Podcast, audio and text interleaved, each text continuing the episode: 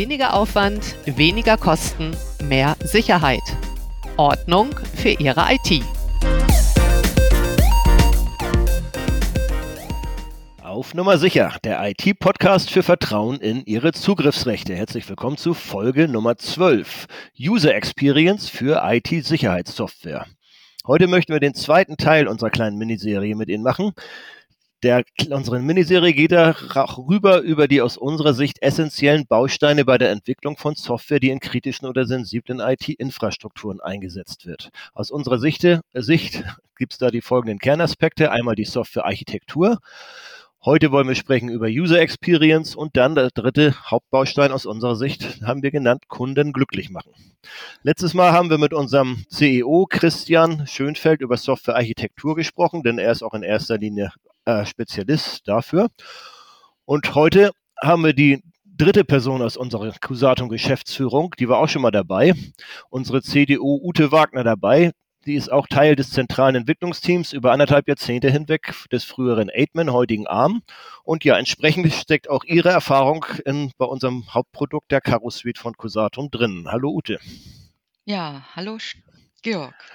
ja, inzwischen darfst du mich Georg nennen, aber du kannst auch Herr Steffen sagen. Das ist der alte Witz. auch wieder dabei sind heute natürlich wie immer, wie eben schon angesprochen, ich selbst, Georg, der Moderator und IT-Sicherheitslernende und natürlich auch unser CSO Mike Wiedemann. Hallo Georg, freue mich wieder dabei sein zu dürfen. Ja, ich freue mich auch, dass ich es wieder moderieren darf. Wie immer freuen wir uns natürlich über Fragen, Kommentare, Anregungen und freuen uns über Ihren Kommentar zum Podcast oder Ihre Kontaktaufnahme per Mail unter podcast.cusatum.de. Ja, wie schon kurz angekündigt, Ute, bist du ja nicht von ungefähr heute beim Thema äh, User Experience als Kernspezialistin dabei. Ja. Ja, ich freue mich, dass ich eingeladen wurde und dass wir heute dann mal die Gelegenheit haben, ein bisschen detaillierter auf äh, ja, Usability und äh, User Experience einzugehen. Äh, das sind ja auch immer so eine ganz allgemeinen Begriffe und was die eben zu tun haben mit uns, mit unserer Arbeit. Ja, und ich habe sogar immer gedacht, es ist das Gleiche, aber ich habe schon jetzt bei der Vorbesprechung kurz mitgekriegt, dass es da doch Unterschiede gibt. Da wirst du bestimmt sicher gleich was zu sagen. Vielleicht magst du erstmal so drei Sätze zu dir selber nochmal sagen, warum und warum und in welcher Form du unsere User Experience Kernspezialistin bist. Ja, zu meiner Person. Ähm, ich bin in der Rolle des CDO äh, bei Cusatum beschäftigt. Für äh, Design. Ja, Chief Design äh, Officer, äh, äh, was dann schon drin in den Namen verbirgt, dass alles rund um, um Design ist also mein Ding. Damit beschäftige ich mich.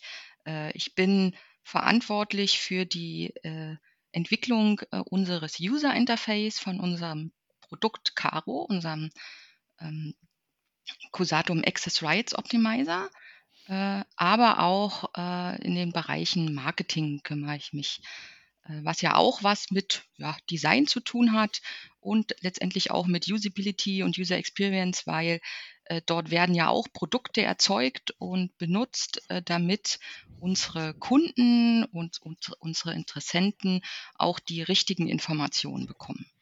Und von der Historie her, als du damals noch den 8-Man mitentwickelt hast, warst du ja auch schon, ich glaube, von Anfang an bei, bei User Experience. Ja, ich war mit äh, den anderen beiden Geschäftsführern, dem Herrn Wiedemann und auch mit dem Herrn Schönfeld, haben wir, waren wir sogar zu dritt äh, das äh, Core-Entwicklungsteam. Also wir haben zu dritt gestartet bei Protected Networks. Äh, ich kam vorher aus den Bereichen auch Softwareentwicklung, war Software-Design, Engineer und Projektleiter bei Siemens. Ähm, was nachher ja übernommen wurde von einer amerikanischen Firma Tektronix im Umfeld Messgeräte, aber dort auch schon äh, Entwicklung von ja, Bedienoberflächen hießen die damals noch, grafische Benutzeroberflächen. Ja, Wird also heute überhaupt nicht mehr so genannt, dieses Wort. Ist schon lustig, aber damals war es noch ganz klassisch. Aber es ist äh, eigentlich nur das, ist trotzdem das Gleiche, oder? Das ist das äh, ja, es benannt, ist das Gleiche, ja. Also User Interface ist praktisch heute dann der User Interface, genau. User Interface, der allgemeinere Begriff. Vielleicht können wir, wenn wir schon dabei sind oder wir es auch schon angedeutet haben, auch nochmal kurz den Unterschied jetzt in drei Sätzen schon mal sagen zwischen Usability und User Experience und was es und vergleicht mit User Interface und mit Bedienoberfläche. Vielleicht machst du das noch ja. Ja, gut, dann äh, ja, Usability äh, ist übersetzt man am besten mit Gebrauchstauglichkeit oder Benutzerfreundlichkeit. Und die Usability selbst bezeichnet das Ausmaß, in dem ein Produkt oder auch ein System äh, durch einen bestimmten Benutzer genutzt werden kann, um die Ziele des Benutzers effektiv, effizient und zufriedenstellend zu erreichen. Dass es qualitativ genutzt werden kann oder dass es irgendwie einfach genutzt wird? Oder als, beides, als beides. Faktoren? Ja, das sind mhm. dann letztendlich, äh, das sind verschiedene Faktoren, die da eine Rolle spielen. Ähm, man sagt auch, also da gibt es so einen schönen Spruch, eine äh, gute Usability wird in der Regel gar nicht explizit wahrgenommen. Eine schlechte hingegen schon. Ne? Also jeder kennt es ja, dass man schon mal gemeckert hat, oh, ich finde etwas nicht, zum Beispiel ein Button, wenn man mal den Dialog schließen will, äh, oder äh, die, die Fragen sind so formuliert, dass man nicht auf Anhieb weiß, was will jetzt dieses Gerät von mir, was soll ich jetzt tun. Ähm, solche Sachen werden dann allgemein mit, mit der Usability bezeichnet, also wenn man etwas benutzt, ne? die Gebrauchstauglichkeit. Mhm, also je, und je, Benutzerfreundlichkeit letztendlich ist es ja dann. Auch. Je automatisierter ich das mache und je weniger ich davon merke, desto besser ist es. Genau, ja, ja. Dann, dann hat man nichts zu meckern, sagt man. Das ist ja so ein Begriff äh, im Berliner Raum, äh, wo wir ja jetzt herkommen. Äh, dann sagt dann immer, ja, da haben wir nichts zu meckern. Genau, das ist auch das höchste Lob der XXX-Spruch gibt es auch, aber ich sage die Region jetzt nicht. ja, und jetzt, du hattest ja noch gefragt, äh, ja, was ist denn jetzt der Unterschied zu User Experience? Mhm. Äh, letztendlich erweitert äh, die äh, User Experience den Begriff Usability um die ästhetischen und emotionalen Faktoren. Äh, um, das ist dann letztendlich die Gestaltung, die Aspekte für die, für die ja, die, die Connection, kann man sagen, oder für die Vertrauensbildung und dass es eben auch Spaß macht, dieses äh, System oder die Benutzeroberfläche zu benutzen. Also ich Joy denke, of Use sagt man da auch. Joy of Use. Das ist wahrscheinlich auch eine, mhm. wenn ich jetzt das alte Wort der Bedienfreundlichkeit neben Bedienern oder Nutzerfreundlichkeit, wahrscheinlich auch eine Erweiterung. Ne? Ich habe gerade ja. gestern im Radio gehört, dass jetzt Gamification immer mehr und mehr zu dem großen Stichwort wird. Und ich denke mal, das ist vergleichbar, oder? Dass es dann auch Spaß macht und schön ist und mich, mich genau, also das eine ist ja easy to use, ne? also ich, ich, es ist eben einfach zu bedienen, aber in den letzten Jahren, äh, also es bestimmt schon so acht bis zehn Jahre, kam eben der Aspekt der Gamification hinzu. Es soll eben auch Spaß machen. Ne? Und Gamification, äh, jeder von uns äh, spielt ja gerne, sei es jetzt, äh, mit, dass man das jetzt noch ja, analog macht mit Karten. Ähm, aber wenn man weiß, es gibt ein System, äh, was was, was sich so anfühlt wie ein Spiel. Also da, da freue ich mich doch drauf, wenn ich das jetzt jeden Tag benutzen kann. Wenn man das auch noch erfüllt. Ja, ja. soll vielleicht sogar noch Suchtfaktor auslösen, zumindest bei den Standard-Apps, wahrscheinlich nicht bei den äh, Business-Apps, aber bei den Spiele-Apps-Herstellern soll das auch noch eine, so, eine, so eine Art Sucht auf, äh, auslösen. Aber, ne? aber die Karo Suite soll nicht süchtig machen, oder? ja, doch, warum nicht? Also äh, süchtig im Sinne von, oh, ich freue mich, es ist jetzt morgens, äh, ich komme jetzt ins Büro und ich darf jetzt wieder die Caro Suite benutzen, weil die hilft mir super, dass ich hier meine Probleme schnell erkenne. Mhm. Ja. Aber nicht im Sinne, wie du sagst, wie es äh, die Sucht denn schon Nein, nein, hat. natürlich. Im positiven Sinne, Mike. mhm. Genau. Richtig. Ja, das, also ich, ich für, mir, für meinen Teil her muss ich ja sagen, die Ute begleitet das ja im Prinzip auch schon sehr lange alles äh, an der Stelle und ähm, das hat sich auch schon ganz schön gewandelt ne, das, im Laufe der Zeit. Also dieses, dieses Wort Bedienoberfläche, dafür wurden früher dann noch Leute geholt, äh, die im Prinzip einfach nur irgendwie Grafik, nee, nicht mal Grafik, sondern die irgendwelche Controls zusammenbasteln konnten und das dann halbwegs bedienbar machen konnten. Ne?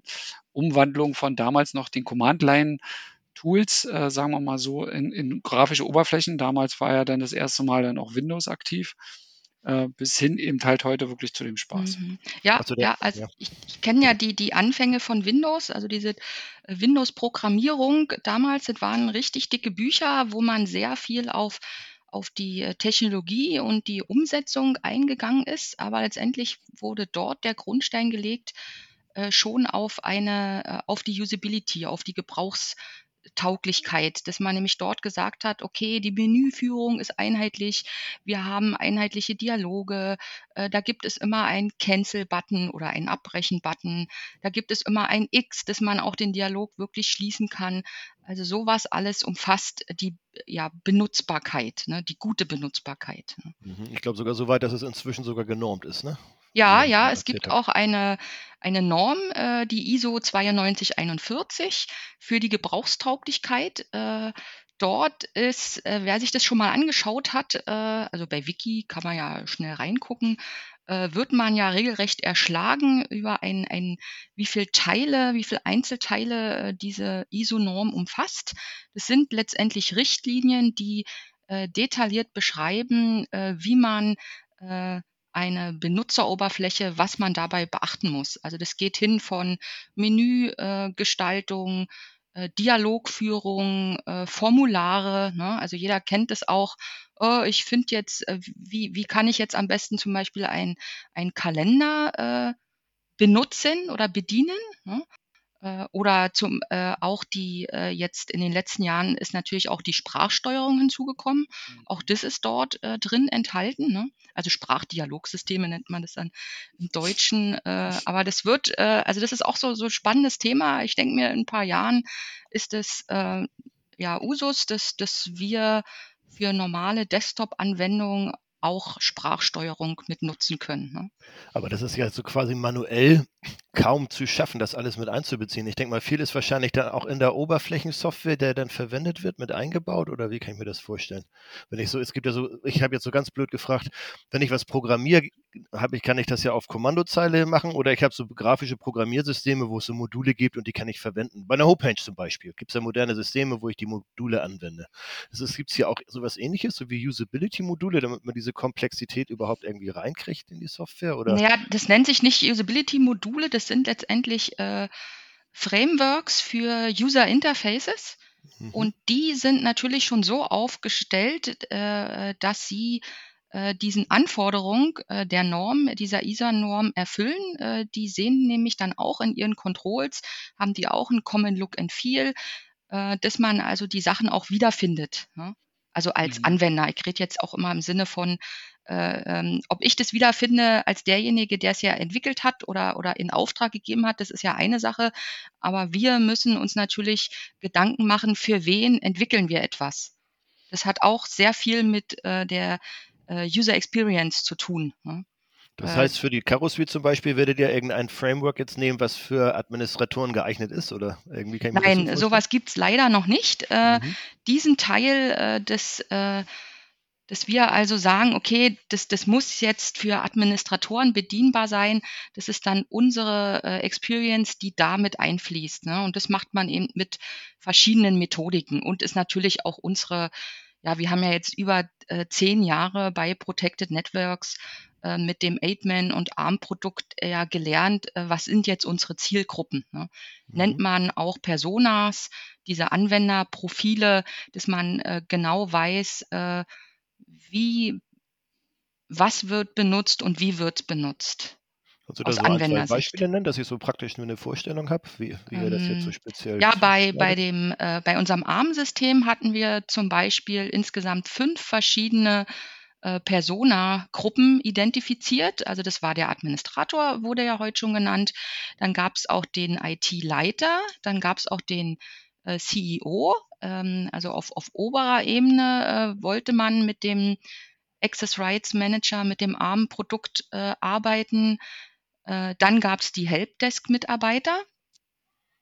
Und auch äh, im Cloud-Bereich äh, haben wir ja dann auch weiterentwickelt, gab es eben auch die, die Cloud-Admins ähm, und Cloud-Supporter, die mit dem System arbeiten sollten. Und für jede dieser Anwenderprofile äh, haben wir eine sogenannte Persona-Card äh, aufgezeigt.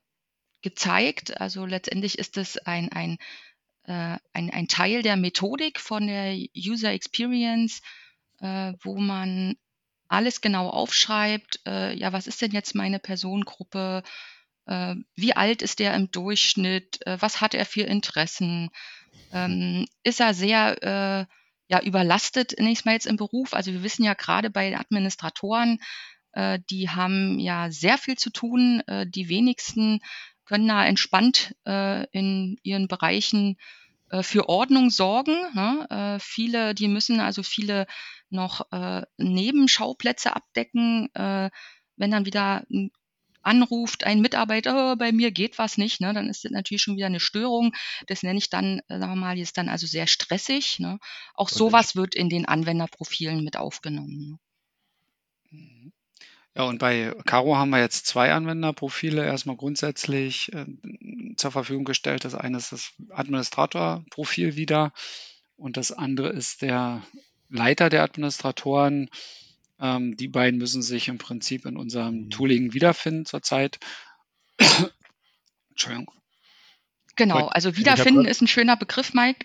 Äh, also das heißt, für beide Personengruppen äh, ist jetzt die Herausforderung äh, für uns, ein, ein, ein Caro-Suite zu entwickeln, wo beide Personengruppen, also ein typischer Administrator und ein typischer IT-Leiter, das eben leicht bedienen können und ihre Aufgaben, die Sie eben täglich mit diesem, äh, mit diesem Produkt machen wollen, eben schnell wiederfinden. Und in Sonderbereichen, ich, ich frage jetzt mal, dann, ja. dann, hm. kommt der Data Owner vielleicht noch dazu, oder? Dann natürlich nicht für das Gesamte, aber für die Bereiche, wo die Data Owner dann das nutzen, oder ist das hm, gar nicht? Die, die Data Owner hatten wir äh, stark bei, äh, bei ARM gesehen, ne? dass mhm. die eben in ihren, äh, das waren jetzt also die, die Projektowner oder äh, so, die also nur bestimmte Bereiche mhm. abgedeckt haben. Das sehen wir hier bei Caro noch nicht. Mhm. Ja, noch nicht, aber das noch kann nicht. Ja, ich, deswegen sage ich ja, genau, das kann ja noch kommen. So, und, ja. Ähm, und, wenn man das mal jetzt speziell noch auf IT-Sicherheitssoftware so netz, äh, nutzen kann oder diese ganzen Sachen, dann ist das äh, einmal das Umsetzen, dann eben das, was die Ute gerade gesagt hat, ne, man wird schnell abgelenkt. Das heißt also, man geht also, macht einen Kontext-Switch, geht halt zu dem anderen Programm oder den anderen Punkten über, die man am Tag hat. Das sei Outlook und äh, oder Ticketsysteme muss da seine Sachen äh, beenden und geht dann wieder zurück zur Caro. Er muss sich sofort wieder wohlfühlen und sagen, hier, okay, ich weiß, was ich als letztes getan habe. Ja, das sind so eine Kontext-Switche, die man mhm. auch im. IT-Sicherheitsbereich auf jeden Fall machen kann, weil äh, nichts ist schlimmer, als dass er jetzt wieder zehn Minuten braucht oder länger, um den Kontext-Switch hinzukriegen und zu sagen, wo bin ich denn gerade?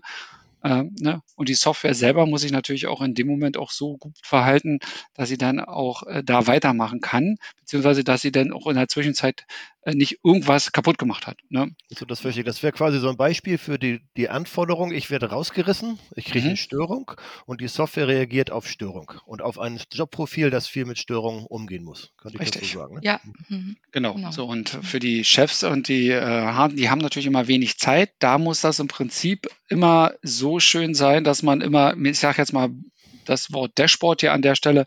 Es muss ein Überblick dargeboten werden. Ne? A, wie weit ist meine ganze Lage? Wie viel muss ich noch tun? Äh, oder wie, ne, ne wo, wo, befinde ich mich hier an der Stelle? Und das muss halt sehr, sehr schnell gehen äh, bei unseren lieben äh, IT-Chefs und äh, muss auch sehr, sehr übersichtlich sein. Aber auch hier ist auch hier auf der Kontext-Switch, ne, Sie müssen halt innerhalb von drei bis äh, vier Sekunden am besten erfassen, was da ist. Ne? Und äh, werden dann wieder rausgerechnet durch irgendwelche E-Mails und kommen wieder, wieder zurück und müssen das halt dann wieder erfassen, wo sie gerade sich am Ende des Tages befunden mhm. haben. Dann müssen wir vielleicht auch noch ein paar Moorhühner integrieren, dann können sie es gar nicht erwarten, wieder zurückzugehen. Ja, das ist dann das Gamification. ja, ja. ja. ja. Richtig, also Gamification mhm. im positiven Sinne, mhm. ja. Ja, und wenn sich jetzt unsere ZuhörerInnen und Zuhörer äh, sich natürlich fragen, ja, wo, woher wissen wir das jetzt so genau, äh, dass unsere Kunden hier so einen Stress haben. Äh, da ist ja Mike jetzt auch äh, genau der Richtige. Das ist ja unser Kunden, äh, ja, Glücklichmacher und auch derjenige, der äh, sehr viel und sehr intensiv mit unseren Kunden zusammenarbeitet ähm, und ist auch oft dort vor Ort. Äh, Corona-bedingt jetzt war es natürlich ein bisschen eingeschränkter, aber es geht ja zum Glück bei uns alles sehr, sehr gut online und remote. Und äh, da sieht er praktisch, was für unterschiedliche Aufgaben und Kontextswitche die Administratoren und IT-Leiter äh, zu tun haben. Ne? Mhm. Und ähm, äh, für, für die Usability, äh, ich hatte das ja eingangs genannt, äh, gibt es ja die sogenannten, also wie erreicht man natürlich jetzt so eine Usability, wäre jetzt so eine klassische Frage. Ähm, gibt dann jetzt ja die Norm, kann man sich alles schön durchlesen, äh, kann man sehr viel Zeit investieren, aber dann ist die Frage, hm, was macht man damit? Äh, Georg, du hast ja angesprochen, es gibt ja äh, eben, gibt es denn Usability Frameworks? Also ja, es mhm. gibt äh, äh, Frameworks, es sind letztendlich Bibliotheken, die man einbinden kann, aber das reicht eben nicht. Ähm, für uns, ähm, sondern wir wollen ja genau für diese Kunden ein System entwickeln, was ihre Aufgaben äh, abbildet äh, und eben auch ähm, leicht ihnen die, die Arbeit erleichtert. Ähm, und dafür gibt es dann eben verschiedene ja, UX-Methodiken, nennt man das, die wir einsetzen. Äh, und wir arbeiten auch sehr eng mit sogenannten Pilotkunden oder Leuchtturmkunden, hatten wir die jetzt auch früher genannt bei ARM zusammen. Ne? Und das ist eine sehr äh, gute Zusammenarbeit. Also äh, bisher haben wir da auch wirklich nur sehr positive Erfahrungen. Also wenn wir zum Beispiel, ich gebe Ihnen mal ein Beispiel, wenn wir ähm, intern äh, bei uns äh, ein neues Feature diskutieren. Äh, wir hatten letztens den Fall äh, Planbarkeit von äh, Änderungsaktionen. Äh, da hatten wir dann schon eine feste Meinung und haben überlegt, doch, das können wir so und so umsetzen. Und dann hatte ich aber gesagt, oh, dann lasst uns doch mal unseren lieben Pilotkunden X anrufen, den Herrn Meier nenne ich ihn mal jetzt, ähm, äh, oder fragen, ob er Zeit hat und wir erzählen ihm mal unsere Ideen, äh, äh was, was er davon hält. Ne? Dann habe ich ihn kurz angepinkt und er war innerhalb von eines Tages, hat er auch Zeit gehabt ähm, und wir haben ihm die Sachen erzählt und er hat uns sofort Feedback gegeben. Ne? Das sind mhm. also die sogenannten User-Interviews, äh, die man da äh, nutzen kann. Äh, also wir entwickeln praktisch nicht in unseren stillen Kämmerlein, hätten wir jetzt ja auch machen können, hätten wir es dann schon richtig umsetzen können äh, und hätten dann hinterher das Feedback bekommen, ja, und dann natürlich einiges umstellen ist. dürfen. Genau, weil man, mhm. das ist ja so die Betriebsblindheit wahrscheinlich wie bei anderen Dingen auch. Es ist natürlich immer gut, direkt Feedback zu holen. Ich denke mal, bis, man kann bis zu einem gewissen Grade planen, vermute ich mal auch in diesem Bereich, aber zu, bis zu einem gewissen Grade muss man es auch testen und, und fragen, wie es ankommt wahrscheinlich. Ne? Ja, genau. ja. Mhm. Richtig, ja, das entspricht ja auch im Prinzip den agilen Entwicklungsmethoden, die ja seit mhm. x mhm. Jahren verwendet werden. Ähm, dann immer testen und qualifizieren lassen von Kunden. Aber das ist halt für uns äh, extrem wichtig, eben halt auch und äh, bei IT-Sicherheitssoftware am Ende des Tages auch einer der Überlebensgeschichten, wie denn das auch für den Kunden dann auch am angenehmsten ist. Ne? Mhm. Und wir haben auch ja. äh, also das ist natürlich dann ein bisschen auf, also aufwendiger im Sinne von, man hat ein bisschen mehr zu tun. Man kann jetzt nicht einfach mal schnell anrufen. Äh, wir haben auch sehr gute Erfahrungen gemacht mit den sogenannten Usability-Tests. Äh, da äh, bereiten wir einen, einen Prototypen vor, also der dann schon sehr ähnlich aussieht zu einem echten Softwaresystem. Da gibt's äh, mittlerweile auch sehr schöne Software-Tools dafür, wo man also letztendlich kann man den Dialog vorher skribbeln. Ne? Gibt ja genug grafische Programme, das jetzt also schon wie echt aussieht. Ähm, und äh, auch die Klicks kann man sagen, okay, wenn du jetzt hier auf den Button klickst, dann geht er zum nächsten Dialog. Also man kann also eine sogenannte ja Benutzerführung ähm, schon mal simulieren und äh, genau mit so einem ja, Prototyp äh, gehen wir dann auch zu äh, unseren Anwendern. Das dauert dann aber auch ein bisschen länger, so eine halbe Stunde äh, muss dann auch der Kunde Zeit haben, weil äh, wir gehen mit ihm dann diese, diese, ja, diesen Klicker-Prototypen durch und äh, stellen ihnen bestimmte Aufgaben. Ne? Weil wir wissen oder wir denken, okay, eine bestimmte Aufgabe äh, wird mit Klicken von bestimmten ja, Abfolgen von Dialogen erreicht. Und jetzt wird getestet, ob denn auch unser Anwender das genau auch so erkennt. Ne? Ja. Den Weg zum Ziel letztendlich, ja, kann man auch sagen. Hm.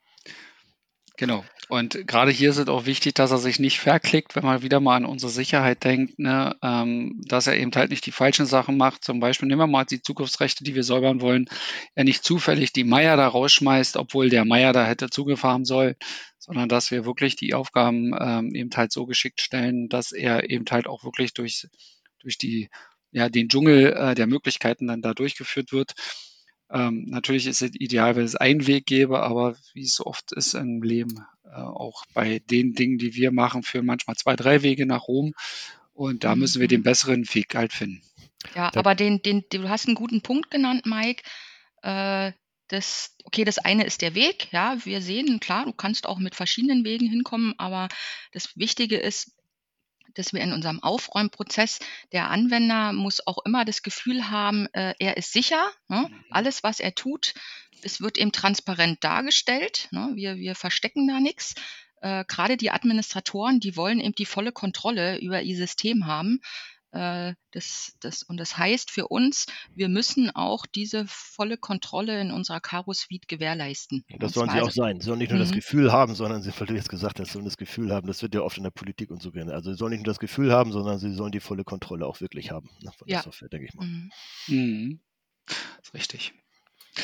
Ja, also was ich noch als Frage im Hinterkopf hatte, die Absprache nochmal zwischen den drei Modulen, weil es geht ja um die Serie Architektur, UX und, und Kundenhelfen und jetzt habt ihr schon so ein bisschen angedeutet, Mike bringt das vielleicht mit, was die Kunden brauchen und du versuchst es ins User Interface zu integrieren, dann testet ihr das beim Kunden und dann, wie ist denn die Absprache mit der Architektur? Wird das dann hinterher gemacht oder ist das auch so ein laufender Prozess? Das war noch ein Gedanke, den ich ganz spannend finde, weil das soll ja im Endeffekt, sollen ja alle drei Module zusammenfließen. Ja, das ist eine 'ne gute Frage, Georg. Es ist ein laufender Prozess. Äh, also, es darf nicht hinterher passieren, weil dann könnten wir das ganze System müssten wir das neu programmieren. Also, auch von von der ja, von den Basisfunktionalitäten. Also, wenn wenn wenn wir jetzt hier von von User Interface Entwicklung sprechen, dann ist es ja nur ein Teil der Softwareentwicklung für unser System. Wir wissen ja, die meisten Systeme bestehen eben aus äh, sind sind also dreischichtig oder mehrschichtig und äh, äh, Christian, unser Architekt, äh, wird ja sicher auch nochmal darauf eingegangen sein. Also wir haben ja ein sogenanntes Backend mit den Microservices-Systemen, mit dem Bussystem dahinter. Dann gibt's ja noch die Datenbank. Ne?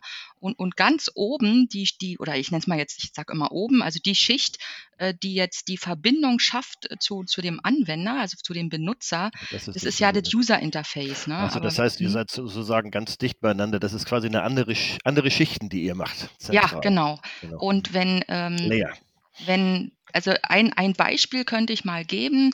Äh, wir wissen, äh, bei manchen ähm, Views in der Caro Suite äh, dauert es etwas länger, bis man etwas anzeigt, ja, bis man etwas anzeigen kann, weil die Daten, äh, die eben äh, das System, das, das herunterliegende System nennt man allgemein, also Backend, die unteren Schichten etwas aus der Datenbank ausgelesen hat, äh, zum Beispiel, und dann eben anzeigt. Äh, wenn das länger dauert, äh, dann äh, will ich als Anwender eigentlich gar nicht lange warten.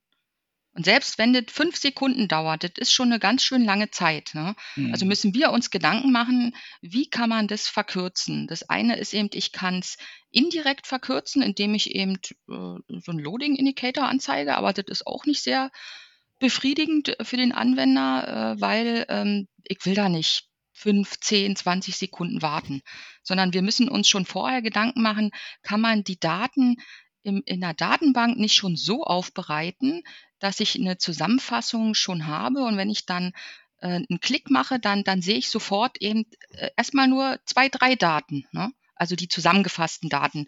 Äh, Mike hatte das ja zum Beispiel mit dem Dashboard genannt. Ne? was mir erstmal reicht in mhm. den fünf Sekunden. Und dann ja, kann ich, genau. ja, habe ich die mhm. Details dann. Ne? Und erst dann kann ich sagen, ach, ich will jetzt hier mal mehr sehen, also als Anwender wieder gedacht, äh, klick dann drauf und dann lade ich eben diese ganz vielen Daten nochmal nach. Ne?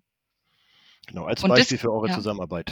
Hm, ja, ja, genau. Das ist jetzt, sagen wir mal, ein einfaches Beispiel, mhm, ja, aber das muss eben schon von Anfang an muss man äh, praktisch zusammen äh, das diskutieren. Ne? Also ich kann mir auch nicht etwas ausdenken, äh, in, also ein User Interface, äh, also auch mit äh, wo ich eben was klicke und wie das aussehen soll im Detail und Design, ähm, wenn ich das nicht zusammen mit äh, den, den anderen Schichten die, die das eben entwickeln, diskutiere. Ja.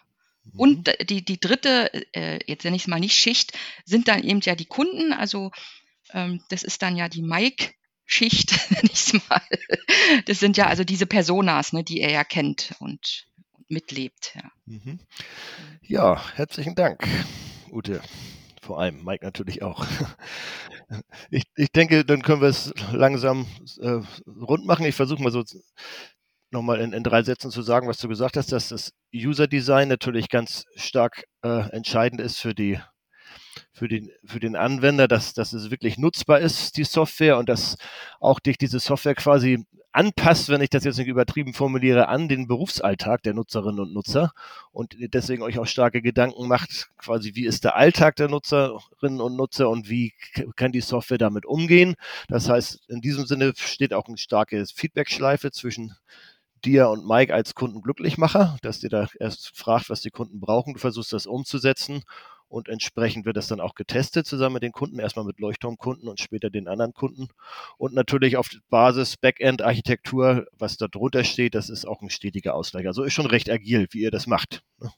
Und es ich habe schon ein Gefühl gekriegt, dass es mal gar nicht so einfach ist, weil wenn man die Oberfläche sieht, dann sehen die ja einfach aus. Und das ist das ist ja auch gerade bei eurer äh, Karo Suite oder bei unserer Karo Suite, ich gehöre ja dazu bei euch, ähm, zumindest zum erweiterten Kreis.